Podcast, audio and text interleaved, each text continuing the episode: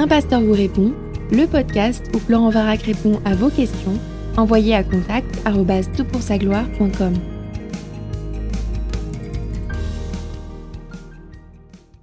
La question est posée. Bonjour, je suis un auditeur de l'Angleterre. C'était pendant mon année Erasmus, il y a 9 ans, que j'ai découvert le mouvement chrétien évangélique français. Il y a 15 mois, un ami français m'a conseillé ce podcast. On m'a posé la question suivante à notre groupe de quartier. J'apprécierais tes réflexions. Comment discerner le faux enseignement ou même l'enseignement erroné. Des fois c'est évident, je pense aux télévangélistes américains. Mais un prédicateur peut prêcher avec conviction et apparemment avec de bonnes motivations quelque chose qui est erroné. Y a-t-il quelques principes pour nous aider à discerner l'enseignement sans le besoin de faire une étude entière nous-mêmes sur le sujet? Merci. Alors écoute, euh, merci pour ta question, elle est excellente, elle est fondamentale, d'autant plus nécessaire qu'il y a aujourd'hui une prolifération de dénominations et de mouvements dont les pasteurs autoproclamés ou des leaders autoproclamés s'affublent parfois de titres ronflants, impressionnants, qui cherchent à susciter l'émerveillement et l'attachement un peu inconditionnel à leurs euh, propos. Ils se donnent le titre de prophète, euh, d'apôtre, parfois des deux en même temps, et, et ils associent j'ai entendu une fois euh, également au titre de révérend ancien, euh, il y a une multiplication un petit peu de, euh, de, titres et souvent leurs propos sont très décalés avec les Écritures. Alors, tu parles de deux choses qui sont quand même un peu différentes. Tu parles d'erreurs dans l'enseignement et tu parles également de, de, de doctrine erronée ou euh, de, quelque chose de plus profond. Alors je crois qu'il faut euh, regarder les différences entre toutes les situations que l'on peut avoir et j'espère pouvoir donner un petit cadre un peu général. Euh, d'abord, il y a la différence théologique, et qui n'est pas forcément là une question de faux enseignements, simplement les présuppositions que nous avons font que nous aboutissions à des convictions différentes. Je prends l'exemple du millénium d'Apocalypse chapitre 20. on a entre les chrétiens des différences d'appréciation sur ce que le texte veut dire, et souvent c'est en fonction de présuppositions préalables. La manière dont euh, nous abordons l'Ancien Testament, les règles d'interprétation et d'herméneutique font que nous, nous aboutissons à des conclusions préalables différentes, qui fait qu'on regarde Apocalypse 20 dans son herméneutique de façon différente. Alors, euh, je crois aussi qu'il y a parfois, au sein du christianisme évangélique, des différences de perspective sur les dons spirituels qui ne sont pas forcément euh, fondamentaux. On peut avoir des avis différents sur le parler en langue et tout en étant euh, simplement sur des différences euh, d'approche théologique qui ne remettent pas en cause ni notre communion, ni notre amour les uns pour les autres, nos respects les uns pour les autres. Il y a parfois des conceptions qui sont tellement loin des données bibliques qu'on peut se poser des questions sur leur légitimité, mais là, c'est pas ce que, ce que je veux dire. Donc, il y a des différences théologiques et ce n'est pas forcément une opposition ou une erreur euh, fondamentale. Deuxièmement, il y a l'erreur biblique et hélas, je crains avoir, ou je sais d'ailleurs, avoir parfois enseigné des choses erronées que des lumières ultérieures euh, dans l'écriture, euh, que le Saint-Esprit a bien voulu m'accorder grâce souvent à des frères qui enseignaient l'écriture ou des livres que j'ai pu lire, ont pu affiner ma compréhension et corriger mes erreurs théologiques. Alors, dans l'idée que Dieu seul a raison, que la Bible seule a raison, il faut bien s'attendre à ce que tous les serviteurs de Dieu, un jour ou un autre, et que tous les chrétiens, un jour ou un autre, reconnaissent qu'ils ont dit des choses erronées et qu'ils ont besoin de grandir. Je crois qu'une approche humble du texte est toujours utile, et il faut veiller à garder cette capacité à nous exhorter les uns les autres et à recevoir des autres une exhortation qui nous permette de changer d'avis. Alors, sur ces deux catégories, je crois qu'il faut avoir une approche souple et fraternelle. On doit pouvoir s'encourager les uns les autres, s'écouter les uns les autres, se respecter, reconnaître où nous avons des, différences, peut-être modifier notre perspective quand c'est possible et quand c'est souhaitable, et puis euh, ne pas forcément jeter l'anathème sur ces différences qui sont peut-être sur des points secondaires ou en tout cas sur des points dont on peut comprendre les racines et euh, les, causes. Alors maintenant, euh, il y a parfois des lignes qui sont franchies qui sont beaucoup plus sérieuses et beaucoup plus graves.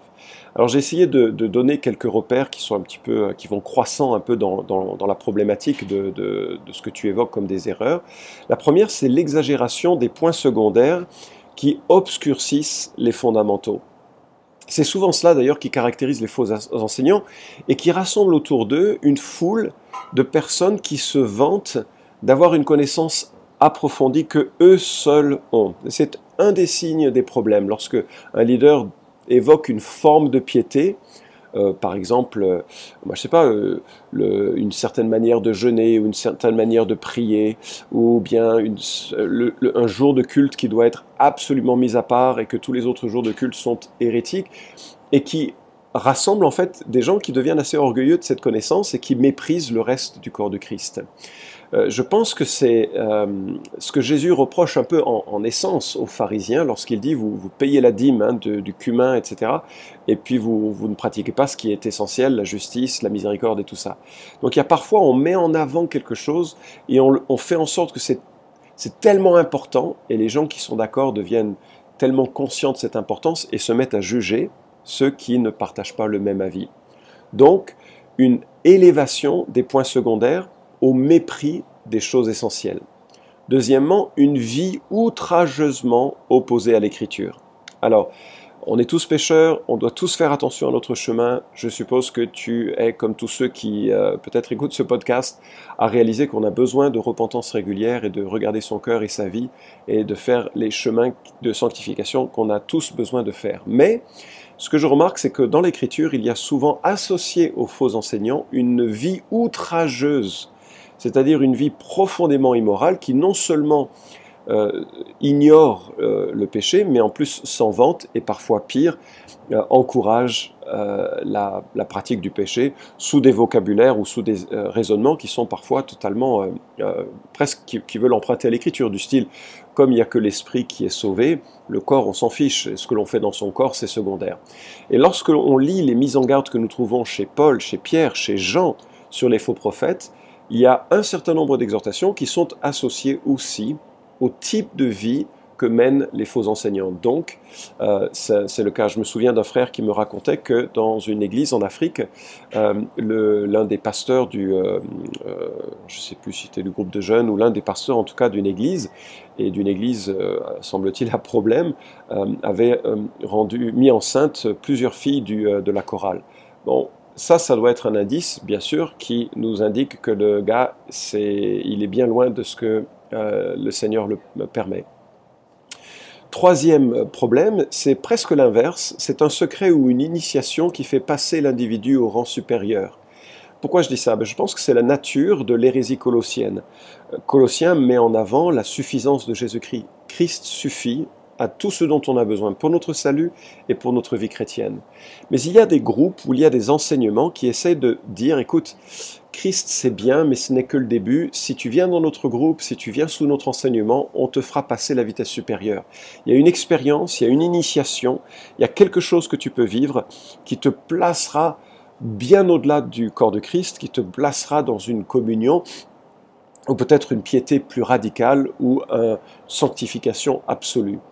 Et, c'est presque l'opposé de, la vie dissolue, dans le sens où souvent c'est associé à une vie très rigide, euh, très légaliste, et qui donne une apparence de piété impressionnante que certains apprécient parce que c'est euh, encadré par des lois très strictes et une manière de vivre très stricte.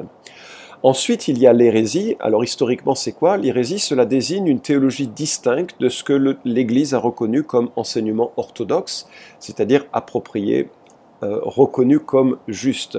C'est souvent en lien avec la doctrine de Christ, la doctrine de Dieu, la doctrine du salut, mais euh, disons simplement que c'est une forme de négation des fondamentaux. Alors, quand on est dans un schéma hérétique, lorsque quelqu'un euh, renie la divinité de Christ, renie un salut qui soit à la fois par la grâce et réorientant sur une vie euh, qui, qui plaise à Dieu. Lorsqu'une personne renie, on, reviendra d'ailleurs sur ce que ça peut être, euh, que les lignes de, l'hérésie. Et puis enfin l'apostasie, qui est là une doctrine ou une, un ensemble de, conceptions du, monde et de la théologie qui renie profondément, fondamentalement et de façon frontale les éléments euh, de, l'écriture. C'est une attaque ouverte du christianisme biblique. Disons qu'avec l'apostasie, au moins, on sait où on en est et c'est probablement beaucoup plus facile à repérer. Je suis toujours content quand des gens qui au départ sont un petit peu problématiques vont tellement loin dans, leur reniement de l'essentiel que ça devient clair qu'ils n'appartiennent pas au christianisme. Ça, clarifie la donne pour euh, plein de gens. Alors, Peut-on aller plus loin, ayant, dit, euh, ayant parlé de ces catégories plus, plus sérieuses, plus, euh, qui, sont plus lourdes de conséquences? Alors moi, ce que je remarque, c'est dans l'Ancien Testament, il y avait déjà des règles pour euh, reconnaître les faux prophètes, les faux enseignants. Les deux, notamment, dans, enfin les deux vont, vont vraiment de pair dans, dans l'Ancien Testament, un peu dans le Nouveau Testament également. Par exemple, il y avait en Deutéronome 13 la question de l'exactitude doctrinale. Euh, même en présence de signes et prodiges, un euh, prophète doit enseigner la doctrine de Dieu et, à conduire à Dieu de façon correcte. Il y a également en Deutéronome 18 le critère de l'accomplissement précis de ce qui est annoncé. Si un prophète annonce quelque chose qui ne se réalise pas précisément, il doit être lapidé, Bien entendu, cette loi s'applique à l'Ancien Testament. Elle ne s'applique pas dans vos églises. Si jamais vous avez quelqu'un qui prophétise faussement, vous seriez mis en prison à juste titre. Néanmoins, ça doit mettre en garde et mettre la puce à l'oreille. Quelqu'un qui annonce quelque chose qui ne se réalise pas est un faux prophète. Point. Aucune négociation possible. Alors, il faut remarquer aussi que dans l'Ancien Testament, on trouve des, euh, motivations très diverses aux faux prophètes. On voit ceux qui euh, l'étaient de volonté délibérée, parce que les gens euh, voulaient rassembler, pour, des, pour des volontés que nous ne sommes pas nécessairement capables de voir d'ailleurs, mais on, voit des gens qui choisissent d'être faux prophètes. Un roi 13, 18, Néhémie 6, 12, Jérémie 6, 13. On voit ceux qui s'étaient laissés séduire par des démons. Et donc il y, avait l'idée probablement dans leur pensée qu'ils euh, ils étaient conduits, mais ils étaient, ils étaient conduits en fait par des démons. On le voit en 1 roi 22, 23, Jérémie 23, 13. Et puis il y a ceux qui prenaient leur imagination pour prophétie. Euh, Jérémie 5.13, Ézéchiel 13, 2 à 9. Je pense que c'est la plupart de ce que nous entendons dans certaines églises où c'est assez libre de, parler de la part de Dieu, et c'est simplement les gens qui euh, prennent leur imagination pour une pensée euh, divine et qui malheureusement proposent des, propos qui, sont quand même problématiques. Donc voilà, dans l'Ancien Testament, on avait cette plaie des faux enseignants, mais souvent qui était associée d'une autorité assez, forte, puisqu'elle elle, relevait de la, de la prophétie. Dans le Nouveau Testament également, nous trouvons des mises en garde sur les faux prophètes. Jésus, dans le Sermon sur la montagne, Matthieu 7,15, euh, et dans son discours qui est lié à son retour, Matthieu 24,1, nous dit mais qu'il y a beaucoup de gens qui diront Seigneur, Seigneur, hein, euh, et, qui n'avons-nous pas prophétisé en ton nom? Et Jésus dit mais je ne vous ai jamais connu. Et alors que viendra les temps de la fin, il y aura une prolifération de gens qui enseigneront faussement. Donc ta question, elle est importante parce qu'on va être confronté de plus en plus à des gens, enfin, pour autant, de plus en plus, alors que les siècles avancent et que nous nous approchons euh, du retour de Christ. Nous allons être confrontés à de faux enseignants. Paul évoque des anges de lumière déjà de son temps, et euh, Pierre écrit que vers la fin de la période apostolique, euh, il y avait un changement en allant des faux prophètes vers de faux enseignants. Donc c'était une donnée avec, auquel il était confronté. acte 20-29, Paul dit aux anciens de l'église d'Éphèse, Je sais que parmi vous, après mon départ, s'introduiront des loups redoutables qui n'épargneront pas le troupeau, et que du milieu de vous, vous les anciens, se lèveront des hommes qui prononceront des paroles perverses pour entraîner les disciples avec eux. Et enfin, Timothée 4.1 qui nous dit, L'Esprit dit expressément que dans les derniers temps, quelques-uns abandonneront la foi pour s'attacher à des esprits séducteurs et à des doctrines de démons. Donc euh, voilà, tu fais bien de relever cette question. C'est une réalité qui va nous poursuivre et qui va poursuivre l'Église alors que nous arrivons vers les temps peut-être euh, de la fin. Alors, qu'est-ce que l'on peut euh, donner comme critère d'évaluation d'un faux enseignement, puisque c'est là ta, question? Ben, Je vais relever un texte qui m'est cher parce que je pense qu'il évoque ce qu'est le fondement et ce qui est vraiment le plus important dans cette question.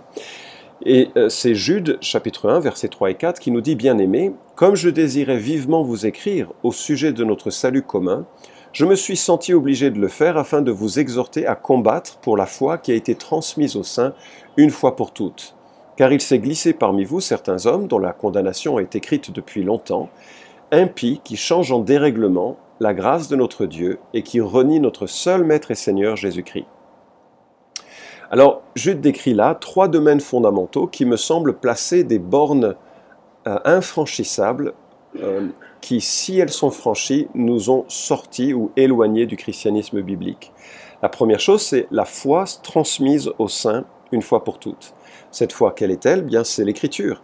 Lorsque nous nous éloignons, lorsque nous développons une vue inférieure ou petite de l'écriture, nous nous éloignons des éléments fondamentaux du christianisme biblique une perspective erronée de l'autorité, de l'inspiration et donc de l'inhérence et de la suffisance de l'écriture indique un départ de la foi orthodoxe. Deuxièmement, une atteinte du salut dans son concept de base qui est un salut par la grâce qui transforme les vies.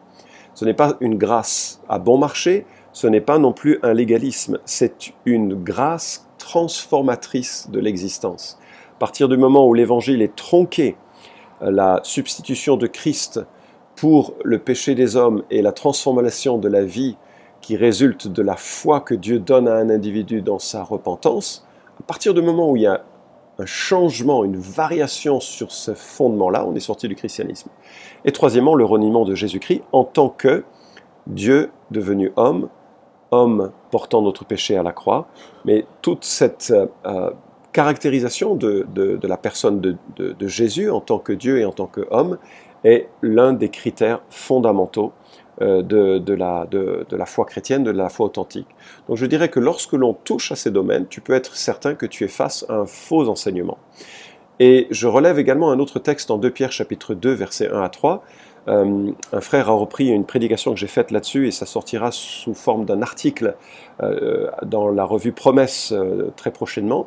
Mais 2 Pierre 2, 1 à 3 nous dit Il y a eu des faux prophètes parmi le peuple, de même il y a parmi vous de faux docteurs qui introduiront insidieusement des hérésies de perdition, et qui, reniant le maître qui les a rachetés, attireront sur eux une perdition soudaine. Beaucoup les suivront dans leur dérèglement, et à cause d'eux, la voix de la vérité sera calomniée. Par cupidité, ils vous exploiteront au moyen de paroles trompeuses, mais depuis longtemps leur condamnation est en marche, et leur perdition n'est pas en sommeil. Alors voilà, ce texte ajoute deux éléments que je trouve significatifs, la cupidité et l'immoralité, ainsi que l'exploitation financière. Alors, je ne vais pas faire la liste, ben, euh, ça m'a fait beaucoup d'amis quand j'en ai parlé dans d'autres considérations, dans d'autres participations, mais je pense que des gens comme Benny Hinn, comme Joel Austin, comme Crefto Dollar, comme tous ces, ces, euh, prédicateurs de prospérité qui associent l'exaucement, la bénédiction à, euh, aux dons financiers, c'est une forme de faux enseignement qui qu'on appelle l'évangile de prospérité et qui est là pour traire les chrétiens et monter des entreprises sur la crédulité des gens. Alors, euh, tu, as trouvé et tu trouveras toujours des faux enseignements, des faux prophètes. Une bonne idée pour pouvoir euh, développer ta sagacité en termes d'enseignement, de, vérifier l'enseignement, c'est de lire un bon livre euh, d'herméneutique, c'est-à-dire de, de l'art, de la science, de la technique d'interpréter les Écritures. Je te recommande le livre Creusons l'Écriture ou Creuser l'Écriture, publié aux éditions Clés. C'est un petit ouvrage très simple, qui, est très bien écrit, très agréable à lire, qui te permettra d'aller plus loin. Je te recommande également l'excellent ouvrage plus technique de Mathieu Sanders sur l'herméneutique, enfin c'est le titre d'ailleurs du, livre, qui te permettra d'avoir quelques règles et principes euh, d'herméneutique. J'ai eu le privilège de réaliser une formation à tout pour sa gloire sur l'herméneutique, elle est gratuite, c'est une formation en ligne, elle est un petit peu exigeante, tu auras du, boulot à faire, mais cela te donnera des billes concrètes pour développer ta capacité à enseigner, mais ce faisant, ta capacité aussi à discerner ce qui est un vrai d'un faux enseignement. Vous pouvez suivre cette chronique hebdomadaire Un pasteur vous répond sur SoundCloud, iTunes et Stitcher. Retrouvez les questions déjà traitées sur toutpoursagloire.com. Si vous aimez ce podcast, merci de le partager sur les réseaux sociaux et de laisser une note sur iTunes. À la semaine prochaine!